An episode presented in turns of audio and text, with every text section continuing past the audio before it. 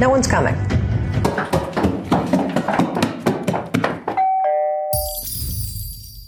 Э, Здравствуйте. Мы пришли, и мы в сумасшедшем доме.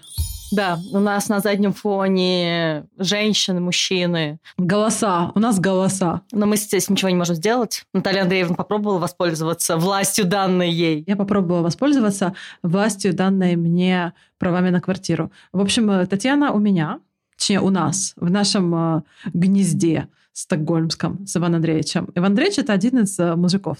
Слушайте, выпуск 21. И Татьяна у нас в гостях, но здесь каким-то магическим образом образовалось э, еще три человека. Часть из них мы привезли с собой, так что все в порядке. И тут есть Сванте. У меня там в Инстаграме просто ажиотаж. Я начала постить э, свой рождественский календарь.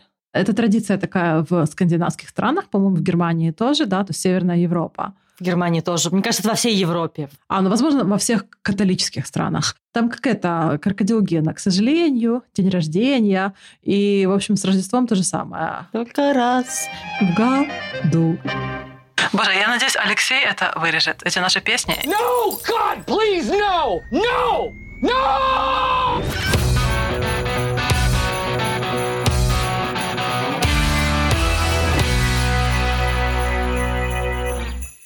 Дети в ожидании Рождества заклевывают мозг своим родителям. Для того, чтобы как-то скрасить это ожидание, родители придумали такую тему, типа дети каждый день получают по подарку, вплоть до самого Рождества. То есть у тебя получается мешок, там 24 каких-то конвертика. Вообще подарки это обычно это просто сладости. То есть что-то такое, чтобы поддерживать э, вот этот вот э, дофамин flow. Ожидание чуда. Ну, я не знаю, мне кажется, это было Приток дофамина. приток, да, мне кажется, это был приток вот этого, знаешь, ADD, который у современных детей из-за всяких ваших тиктоков и инстаграмов.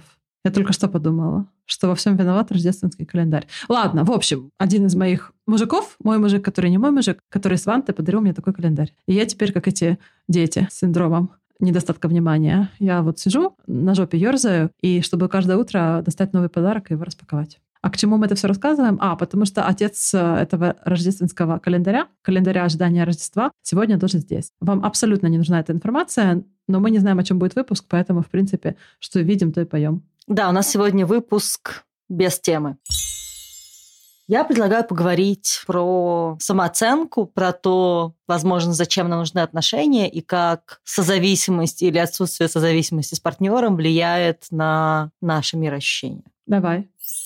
Чего вообще вся эта тема началась? Я в Инстаграм запостила коллаж, который сделал Google Photos. На коллаже была я в 2018 по-моему, году, и я типа две недели назад. И кто-то из моих подписчиков прокомментировал этот коллаж словами, что какая классная улыбка в 2022 году, лучше, чем выражение лица в 2018. И я порефлексировала немножко над этой фотографией, поняла, что я сейчас стала намного чаще улыбаться на фотографиях. И, как мне показалось, это связано с тем, что я сейчас чаще, чем в прошлом, получаю комплименты тому, как выглядит моя улыбка. И на этом мне прилетел еще один комментарий о том, что это, скорее всего, неправильно, и самооценка, и мироощущение, и то, как мы думаем о себе и чувствуем себя, не должно зависеть от партнера, а мы должны сами с усами быть и сами формировать наше мироощущение без э, оглядки на партнера и комплименты партнера. Ну, понятно, лучше быть э, здоровым и богатым, чем бедным, но больным. Естественно. В идеале, конечно, да, но да, на практике это, к сожалению, не всегда так работает. Я думаю, что человек, написавший этот комментарий, говорил про так называемую мифическую независимую самооценку, которая, вопреки законам гравитации и слабого взаимодействия, остается константной, вне зависимости от обстоятельств. И мне очень понравился э, один из комментариев, который мне тоже после этого пришел, о том, что все это не соответствует действительности. Хотелось бы, конечно, слово более емкое. Я зачитаю комментарий, который мне прилетел, потому что мне кажется, он прям вот, вот о сути. Комментарий такой. Теплый принимающий и поддерживающий партнер – это важный вспомогательный элемент для укрепления самооценки. Так же, как партнер с надежным типом привязанности может способствовать установлению надежной привязанности у прежде тревожного человека, так нам нужен партнер, который нас поддерживает, э, говорит нам приятные слова и может помочь нам в укреплении и становлении нашей самооценки. Плохо все это только тогда, когда вся самооценка зиждется на мнении одного человека. Когда один человек может вознести тебя к небесам или разрушить твое мироощущение полностью в зависимости от его слов. Самодостаточность и прочная идентичность не означают то, что тебе больше никто не нужен, так же, как и проявление эмоциональной нужды, это не слабость и не зависимость. Это нормальная часть человеческого общения. Это глубоко. А ты это где взяла? Это мне комментарий написали в Инстаграме. Пускай этот человек подпишется на меня. Я тоже хочу таких подписчиков. Хорошо. А, ну, ты согласна, не согласна? Я считаю, что это именно так. То есть, да, понятно, что если не знаю, ты как собачка смотришь на... Как кот Шрек вот смотрел такими, знаешь, э, влюбленными глазами, ожидая э, чего-то. Если ты каждому слову своего партнера внемлешь так, если твое мироощущение полностью зависит от того, как тебе думает твой партнер, это нездорово. Но использовать слова партнера как некий такой boost самооценки или, знаешь, э, как startup-script. То есть слова твоего партнера тебе запускают какую-то мысль, потом мысль развивается, развивается, развивается, и ты принимаешь что-то о себе. Ну, вот, например, то есть мне сделали, не знаю, 10 комплиментов моей улыбке. Я их как-то внутри себя переработала и поняла, что да, действительно, мне нравится, как я выгляжу, когда я улыбаюсь. И, наверное, как бы я бессознательно стала улыбаться чаще, потому что я о себе приняла этот факт я выгляжу лучше, когда я улыбаюсь. У меня зубы кривые, но это никак не влияет на мое восприятие меня же, когда я улыбаюсь. Да, были слова партнера о том, что вот, да, у тебя такая красивая улыбка, или там ты улыбаешься глазами, но при этом мое новое мироощущение, оно оторвано от изначальных слов партнера, оно спровоцировано ими, но оно не зависит от них. Теперь, если мне партнер скажет, да нет, что знаешь, как-то... Я передумал. Да, я передумал. Я тебе говорила, что у тебя красивая улыбка, я ошибся. Да, да, да. Показывают, но больше не красиво красивая. Я, короче, присмотрелся. Это никак не изменит мое мироощущение. Мне тогда нравилось, но теперь вкусы у меня поменялись. Ну, короче, ты говоришь, что это просто пусковой крючок, что если у тебя какие-то проблемы с самооценкой, у тебя, у условного тебя, то поддерживающий партнер может помочь тебе это все откалибрировать. Да. И дальше оно уже остается с тобой. Партнера можно выбрасывать. Да, то есть как бы нездоровая ситуация только когда партнер меняет свое мнение, и твое мнение о тебе меняется вместе с изменением мнения партнера. Такой как, как флюгер, да, то есть оно вот по ветру мнение партнера вращается. Да, да, да. Когда партнер подул, туда, туда и мнение о себе. Именно так. Ну да, это печально. Мне вообще сложно что-либо сказать по этому поводу. У меня, наверное, всегда была обратная э, ситуация. У меня была слишком независимая самооценка, которая была нечувствительна даже к заслуженной критике со стороны партнера. Мне казалось, да что он там понимает. И я только в последние годы научилась как-то, ну, по крайней мере, принимать мнение партнера к сведению консультативно. Но ты, получается, говоришь про какие-то негативные моменты, да? Да. Ну, то есть, если твой партнер говорит, что какая-то ты немножко у нас пассивно-агрессивная, сказать, чего он там понимает? Я на самом деле котик. Да, ну, либо партнер, ну, я могу тут без каких-то слишком уж абстрактных примеров. Это, правда, было давно, это было, наверное, лет 10 э, назад. Э, значит, мой тогдашний партнер, э, у него была такая фиксация по поводу волос на теле. То есть он свои собственные волосы на груди удалял лазером. Ему казалось это неэстетичным. Подмышки брил, потом тоже на лазер пошел, вот это все. Мои как бы волосатые ноги хоббита, ну, то есть в целом я, я с моими ногами что-нибудь делала, но только по случаю. Случаем мог быть там поход на пляж. А вот дома я могла ходить в таких, знаешь, себе гетрах, естественно, отрастающих, примерно от пяток и до колен. И меня все устраивало. Особенно зимой, когда нужно тепло. Особенно зимой, да. То есть у меня это был дополнительный слой вот этого утепления. Знаешь, на лыжах там катаешься, кому-то нужен этот базовый лейер. Я себе могу его отрастить. Ну, в общем, и моего этого партнера это сильно напрягало. И он молчал, молчал, молчал, молчал, а потом в какой-то аккуратной форме сказал, что все свое детство он восхищался рекламой Венуса. I'm your Venus, I'm your fire. Все свое детство, да, вместо мультиков он смотрел рекламу бритвенных станков для женщин от компании «Венус», и его образ женственности очень плотно вот связан с этой рекламой, и не могла бы я уменьшить количество, так сказать, хоббитов на квадратный метр нашей квартиры. Ну, я намекаю в шутку на гигиену лично чуть меньше утепляться. Наталья, давай лучше подкрутим батареи, но ты побреешь ноги.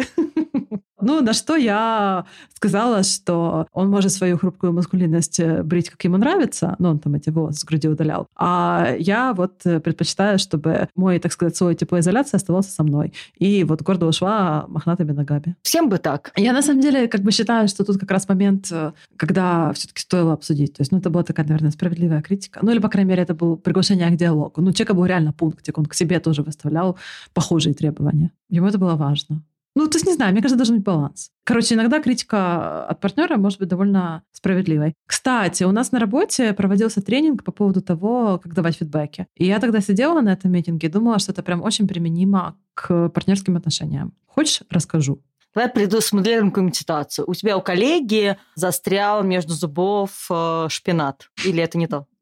Нет, тут скорее э, у тебя коллега мудак, все об этом знают, а он нет. Коллега не бреет ноги. Коллега пытается брить ноги не свои, да. Несмотря на сопротивление обладателя ног. Нет, ну слушай, ну там как бы говорилось о том, что коллега, допустим, сильно фокусируется на просмотре рекламы Винус вместо того, чтобы заниматься работой. И нужно как-то ему об этом сообщить, потому что это уже продолжается третий квартал подряд. Но так как это Spotify, сказать напрямую нельзя. Ну, то есть, ладно, тут даже, наверное, дело не в Spotify. Ну, в крупных компаниях э, считается, что люди, сотрудники, в смысле, довольно чувствительные. Они перестают считаться чувствительными только когда их нужно уволить. Ну, то такое дело. Там британские ученые, значит, установили, что там была какая-то группа народу и, короче, другая группа народу. Ну, как обычно. То есть у тебя там этот research group и control group. И в экспериментальной группе народу они говорили друг другу гораздо больше похвалы, и в итоге у них были лучшие результаты того, что они там делали. Ну, мне это все кажется э, как бы таким конкретным булшитом, знаешь, который публикуется в книжках по популярной психологии. Ну, допустим. Короче, мысль была в том, что на один негативный комментарий должно быть в среднем 5.6 позитивных. Рыбочка моя, клубничка, многотенок моя, клубничка, сладка моя, вишенка моя молодая, зайка моя, пойдем. То есть так называемый булшит-сэндвич, да? Это же известная техника корпоративного общения. Если вам нужно сказать что-то негативное, вы сначала начинаете с похвалы, потом говорите, это типа булочка на бургере, потом говорите то негативное, что хотели сказать, это котлетка в бургере, а потом снова заканчиваете свое общение с комплиментом, то есть это вторая булочка. И вот это называется булшит бургер, булшит сэндвич. Ну, она вот как раз говорила, что это упрощение, да, булочек должно быть 5.6 и один негативный комментарий. И я подумала, как жаль-то, а? Тяжело-то как, а? Подумала я. Ну, в общем, а потом э, мне пришло в голову, что в партнерских отношениях, наверное, вот как-то так и есть. Там как бы уволить э, тяжелее, ну, последствия больше для тебя в том числе, чем для компании, когда ты увольняешь человека. То есть расторгнуть трудовой договор проще, чем э, расторгнуть какие-то межличностные отношения. И там человека нужно холить или леять. Такие вещи, мне кажется, нужно озвучивать в самом начале отношений как контракт. То есть есть какие-то критерии для партнера? Ну, где ты их озвучиваешь? На третьем свидании? Приходишь такая и говоришь, а сколько ты в месяц донейтишь на канадских синиц? Ну да. Человек ты смотрит, куда? Нехороший ты человек, косой. Злой, как собака. У нас не выйдет. Нет, ну смотри, я представляю себе, я человек, которому важно, чтобы партнер брил ноги, а свидание у нас только на пляже и лето. И он как бы все время бреет ноги, поэтому я не могу понять, он продолжит брить ноги, когда будет зима и темнеть в два вечера. Когда можно будет понять, что ноги не бритые, только на ощупь. И, соответственно, я, как человек, которому это важно, мне кажется, это, это моя была бы работа донести это до партнера. Ну, так же, как, не знаю, как вот есть люди, которым важно, чтобы их партнер весил 50 килограмм при росте метр восемьдесят. И вот они встретили человека, он весит 50 килограмм при метр восемьдесят. Мне кажется, несправедливо предполагать, что так будет всегда. Соответственно, если для тебя это важно, и ты понимаешь, что для тебя это важно, об этом нужно сообщить, простите, на первых трех свиданиях, да. Ну хорошо, если это какая-то обратная связь попозже, допустим, выясняется, что родители у твоего партнера, скажем так, непонятно, откуда у таких родителей такой хороший партнер для тебя родился, и потом выясняется, что он с этими э, родителями поддерживает э, очень тесные взаимоотношения, его маман каждые выходные приходит к вам с инспекцией насколько хорошо помыты унитазы. Вот такая какая-то критика. Ну, есть какие-то вещи, которые всплывают позже, но для него это прям вот такая тема очень щепетильная. Он видит это как проявление заботы что мама не хочет, чтобы вы жили в грязной квартире. Именно поэтому приходит с инспекцией. Ну, не знаю, мне кажется, есть какие-то вещи, которые нужно выяснять во время отношений, но есть вещи, которые нужно оглашать весь список заранее. Ну, вопрос не в этом. Вопрос в том, что назрела какая-то вещь, как высказать справедливую критику справедливую с твоей точки зрения? Как ее высказать, на твой взгляд? Там нужно делать булшит-сэндвич? Нет, булшит-сэндвич делать не нужно. Ну, мне кажется, булшит-сэндвич – это неуважение к партнеру. Ну, то есть ты пытаешься его обхитрить как бы. То есть ты хочешь сказать какую-то критику или ты хочешь э, какой-то фидбэк партнеру передать, и ты так, ну, сейчас я его хитренько обхитрю. То есть нужно с места в карьер? Ну, можно подготовить как-то. Можно, можно вынести это на ретроспективу. Сделать ему массаж? А, да, кстати, Татьяна, ты можешь нам поведать? Вот Татьяна с ее бойфрендом, который не я. Ко мне тут э, в комментарии приходили люди и говорят, что «А шведский бойфренд Татьяны — это вы?» Причем это было человек 8, наверное, независимо. Так вот, э, бойфренд, который не я, сейчас придут еще 16. У них с Татьяной периодические ретроспективы. Татьяна, расскажи, как это происходит. Да, периодически. Изначально они были раз в неделю, а теперь они раз в две недели.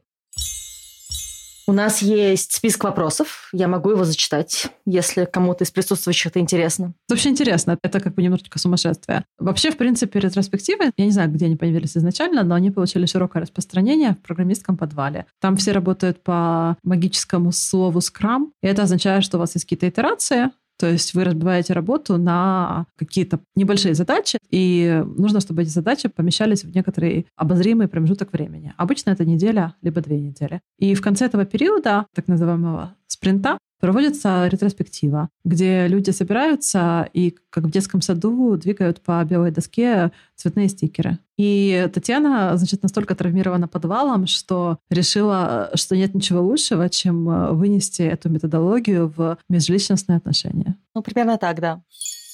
И у нас есть список вопросов, он периодически видоизменяется. Я могу зачитать список вопросов, которые у нас есть сейчас. Давай так, я буду зачитывать он, список на вопрос на английском. Я плоха в синхронном переводе, поэтому буду зачитывать на английском. Наталья Андреевна, пока я зачитываю, будет переводить на русский. Вопрос номер один. What do you think has gone well between us? Вопрос номер один. Что, по твоему мнению, между нами пошло не слишком поперек борозды? Ну да, в общем, что хорошего было за прошедшие N дней, две недели? И там главное, Татьяна стоит, я думаю, с таймером, и если человек за первые шесть секунд ничего не придумал, Татьяна бьет своего партнера. Мы за умеренное насилие. Дальше. Вопрос номер два. What do you think we could have handled better or done differently? А второй вопрос. Значит, Татьяна внимательно, молчаливо, сфокусирована, смотрит на своего партнера, выдерживает паузу такую театральную и говорит, как ты думаешь, если бы вместо тебя в наших отношениях был какой-то нормальный человек, что бы он делал по-другому? Перевод этого вопроса такой. Как ты думаешь, что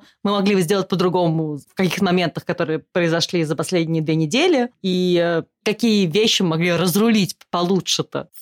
А, вопрос номер три. What moments did you feel overwhelmed, burned out, or shut down this week? And is there anything I could have done to prevent it or better support you? Значит, вопрос э, такой. На этой неделе были какие-то прецеденты, когда я тебя с говном мешала? Почему ты от моего лица переводишь эти вопросы? Это обоюдные вопросы. А, хорошо, то есть они друг друга об этом спрашивают. А я тебя с говном когда мешал? Хорошо, давай дальше. Мне больше нравится, что ты сидишь такая вся в коже. В коже и немножко в латексе. То есть это вопрос про то, что были моменты, когда партнер был уставший, все пошло не туда, не в ту сторону. И можно было ли как-то отметить это и поддержать партнера на его нелегком пути хождения не туда? Я думаю, это можно отметить шампанским. Четвертый вопрос. In what ways did you feel most loved by me this week, two weeks? Значит, вопрос, э, как на этой неделе я тебя долюбил? Да, что позволяло за прошедшее вот с прошлой ретроспективы время чувствовать партнеру себя любимым, значимым? Извини, как я тебя вылюбил? И последний вопрос.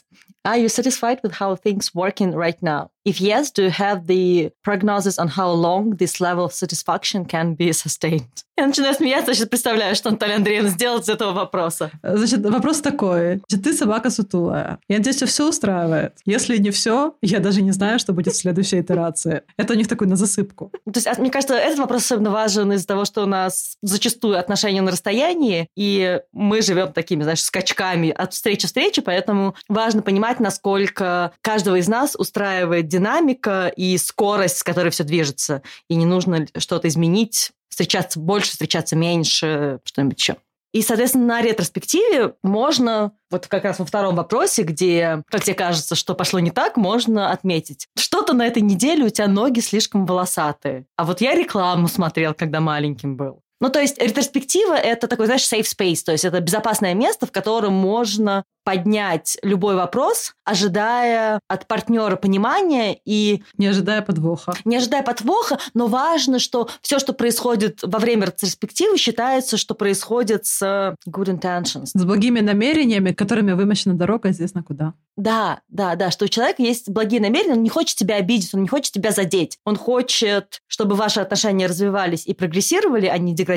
И поэтому он хочет поднимать какие-то важные для него и для нее моменты для улучшения этих отношений. Поэтому важно, мне кажется, иметь именно такое безопасное место, в которое можно без э, 5.6 позитивных э, комментариев говорить какие-то негативные вещи, исправление которых улучшит ваши взаимоотношения. Вашу жизнь, конкретно вашу. Но при этом я считаю, что есть какие-то вещи, о которых лучше сообщить заранее, что ли. Ну, то есть, если для тебя есть какие-то принципиальные моменты, ты о них знаешь, то можно не дожидаться первой ретроспективы. Да. То есть, например, ты приходишь к человеку спустя три месяца отношений, когда вы решили наладить ретроспективу и сказать, что, в принципе, в целом все хорошо, но я не люблю арабов. Так получилось, что ты араб. В принципе, можно было не тянуть. А так меня все устраивает. Или мне не нравится, что ты ортодоксальный еврей. Как бы полгода не смущало, а вот теперь я внезапно, короче, почувствовала в себе протест. Не делайте так. Вот, еще про зависимость самооценки и отношения с партнером и комплиментов от партнера на свое мироощущение, мне кажется, тут можно иногда скатиться в созависимость. И говорят, созависимость плохо. А созависимость тут каким боком к нам прислонилась? Зависимость – это такая одна из его критериев, что когда твое эмоциональное состояние напрямую зависит от эмоционального состояния партнера. Соответственно, если партнер тебя одаривает комплиментами и говорит, какая ты классная, и вы в хорошем настроении, ты в хорошем настроении. Когда это меняется, твое мироощущение отражает то, что происходит у партнера. И когда вдруг он считает, что ну, а сегодня ноги слишком волосатые, ты сразу тоже на нуле, и у тебя нет энергии, потому что вы эмоционально созависимы. Это мы возвращаемся к изначальной теме, когда да, это нормально, что твое мироощущение и самоощущение, самооценка может подпитываться от того, как на тебя смотрит твой партнер, но оно не должно полностью быть копией его. То есть любой человек должен быть самостоятельным взрослым человеком, в том числе в отношениях. Соответственно, отношения отношения двух взрослых людей, где каждый самодостаточен. Феминь. В общем, как обычно, от нас с Татьяной неожиданное пожелание. Значит, ведите себя как взрослые, эмоционально устойчивые люди и не ведите себя как вот это вот все. Я тут книжку читала про взрослых э, самостоятельных людей. Книжка называется «Как быть взрослым в отношениях». Мне очень понравилось название. И как? Мы об этой книжке поговорим в выпуске, где мы будем разговаривать про парную терапию, мне кажется. Всем же интересно. Ну, вообще, мне кажется, да, это очень интересная тема. Я теперь как раз про нее расскажу. Я так и не ходила в парную терапию пока, хотя мой партнер предлагал. Глядел на меня и говорил, терапии тебе не хватает. Я говорю парная, он говорит хоть какой. И вот в том выпуске, мне кажется, мы про эту книжку поговорим. Но само название книжки, мне кажется, идет красной линией через каждый наш выпуск про отношения, где быть взрослым вообще хорошо, взрослым в отношениях быть еще лучше. И отношения двух взрослых людей и самодостаточных намного лучше, чем отношения, где один из партнеров немножко инфантилен. Один не взрослый, а второй не самодостаточный. Один инфантилен, второй не самодостаточен. Мне кажется, эту тему мы более-менее раскрыли. Подписывайтесь на нас, слушайте нас, рекомендуйте нас своим знакомым. Если у вас iPhone, сходите, пожалуйста, в iTunes. Поставьте нам много звездочек. Напишите нам отзыв. Это все помогает нам развиваться. Но лучше всего придите к своему другу и просто подпишитесь на нас, его Apple Podcasts. Да, возьмите его за руку, проведите с ним ретроспективу, почему он до сих пор на нас не подписан. Подпишите его. Все. Любим, целуем. Всем чмоки в этом чате. Пока-пока. Пока-пока.